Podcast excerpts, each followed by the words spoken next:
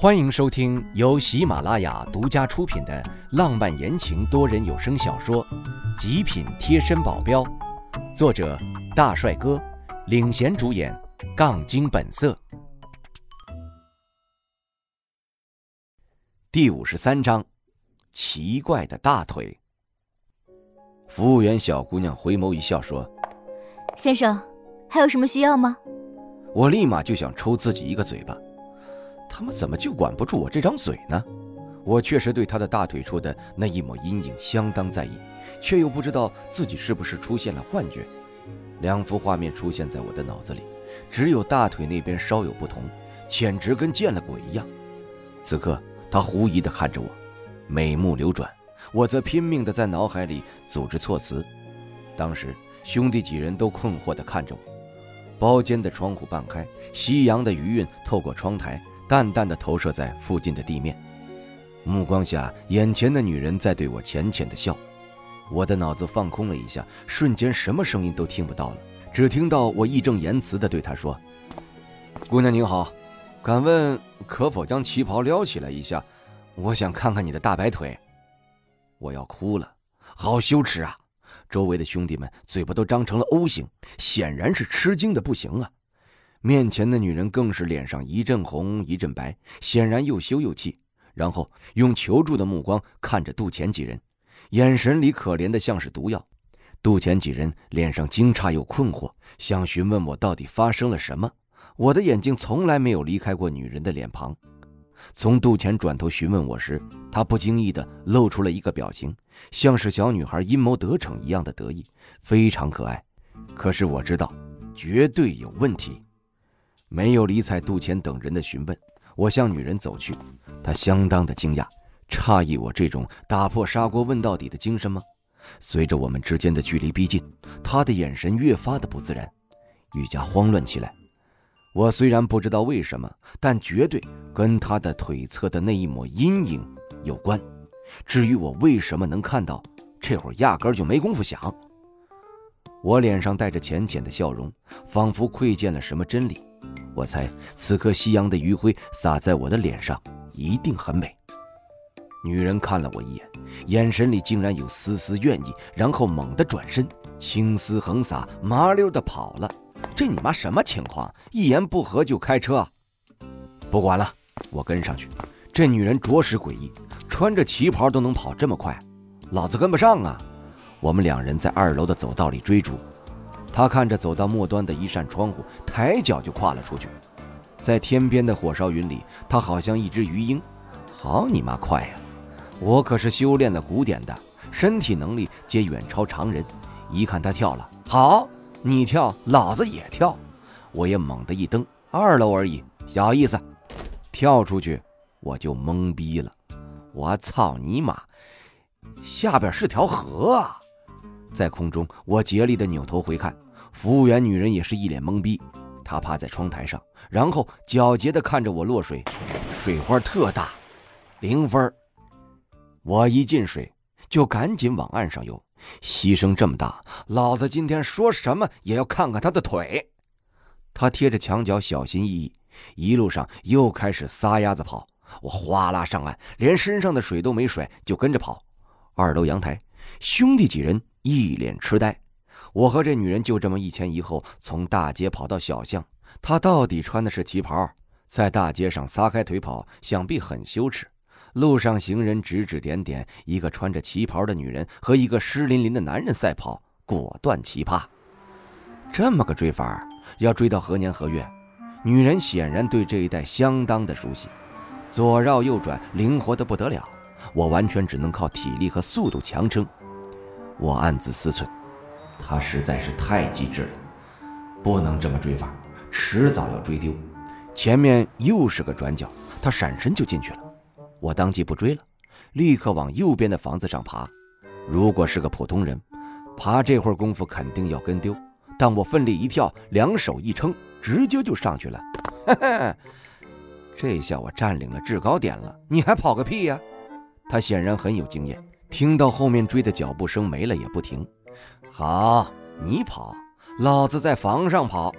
这一片几乎都是棚户房，都很矮，他把我带进来，估计是想依托地形优势甩开我，根本没想到我能在房顶上跑。我一眼望去好远，他根本没地方躲。我横跨几个屋顶，然后奋力一跳，直接往他身上扑。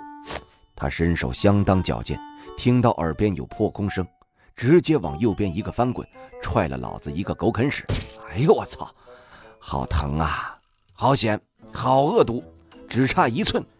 就踢到老子的子孙根上了，被踢到果断是要废呀！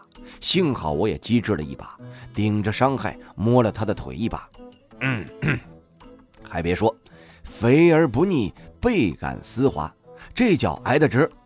另外，我拿到了他腿间的那方阴影，我缩在地上举起来看看，傻逼了，这他妈不是杜钱的钱包吗？我操，亏大了，还以为是什么东西。面前的女人一脸阴翳，盯着我手里的钱包，止步不前，是被我的王霸之气镇住了吧？虽然我现在在地上哀嚎，既然能够看破我的手法，还能追上我，你不简单。声音清澈锐耳，不像是刚刚在酒店里那种刻意的语调，这个声音更冷冽一点，也更真实一点。我就不好了。慢慢的起身，无比潇洒，轻轻的弹了弹身上的灰尘。妈的，根本弹不掉，灰都沾上水了。我操！小意思，我瞧这姑娘大腿又细又直，犯了登徒之心，想摸摸而已。我随口答道，还在想着阴影的事情。他以为是我看破了他的偷窃手法，然而我懂个屁呀！我只是能看到他腿上不太正常而已。可是。看到他一副吃了瘪的表情，难道有问题的不是他是我啊？油腔滑调，我输了，你滚吧。他看也不看的一脸，直接让我滚蛋，然后转身走了。我勒个去，什么意思啊？是老子赢了吧？我跟你跑半天，我猛地打了个冷颤，跟着他跑了半天。果断是到了人家的地盘呀，不会是个犯罪团伙吧？要是一群普通小偷小盗也就算了，我完全不虚。但是看这姑娘的身手，他们的组织绝逼都是健硕的体操队员。我想明白了，赶紧不装逼了，撤吧。再回到酒店时，夕阳已经完全落幕了，我浑身上下湿漉漉的，又沾满了灰尘，不好意思进酒店。路上，老头老太太指着我窃窃私语，我老脸微烫，默默地转过身，捂住脸。兄弟几个在大厅里等着我呢，一看我这副样子，一个个憋得脸红脖子粗，又不好意思笑。我冷着脸，想笑就笑吧。他们就不忙笑了，问我到底是什么情况。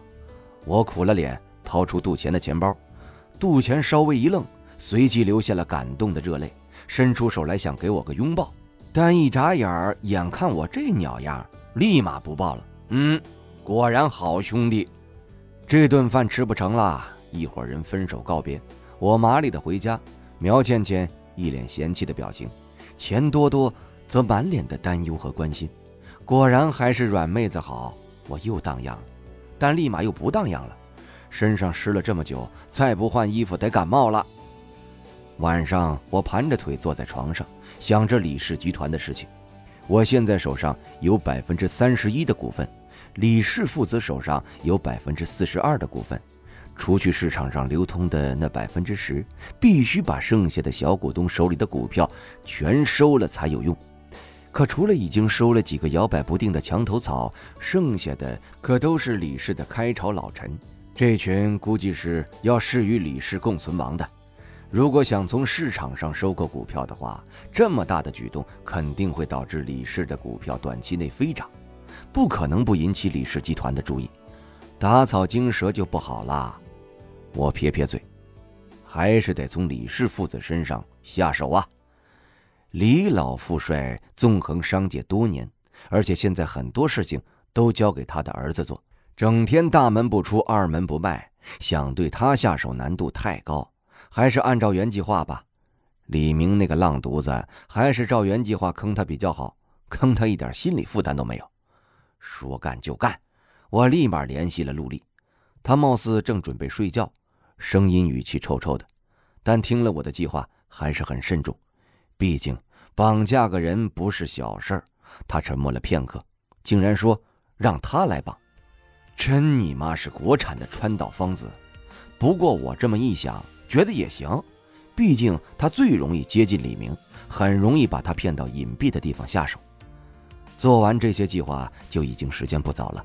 苗倩倩和钱多多早睡了，我也躺下来。今天是真不敢练功了，真感觉再练下去，眼就要瞎了。真瞎了就不好玩了。刚刚变成高富帅，我可不想变成瞎富帅。就这么磨叨着，我突然想到了什么事情，一个鲤鱼打挺就坐了起来。我在想，每次练功都是眼睛疼痛难忍，会不会再练下去？就是眼睛上的功法呢。我想起傍晚追的那个女贼和她的大白腿，越想越觉得有这个可能。一拍大腿，妈的，练起来瞎就瞎了，说不得就是置之死地而后生啊！要是真瞎了，我就去街上找个地头摸骨算命去。我立马掏出古书，翻到第二十八页，开始练功。不多时刻，便感觉到周身气流纵横交错。全身血脉急速运转，我奋力压制住身体，控制气流走向，全部的气息最终还是汇聚到了眼处。眼睛好疼啊，又烫又疼，我感觉眼珠子像是被人放在火上烤，还不停的用刀子割。以往练到这儿，我就立马放弃了，但今天我是抱着不成功变成废人的心态上的，继续。我感觉到眼睛里有一股热流涌动。从内到外腐蚀着我的眼珠，一些不知名的液体从眼睛里流了出来，还有一股子怪味儿。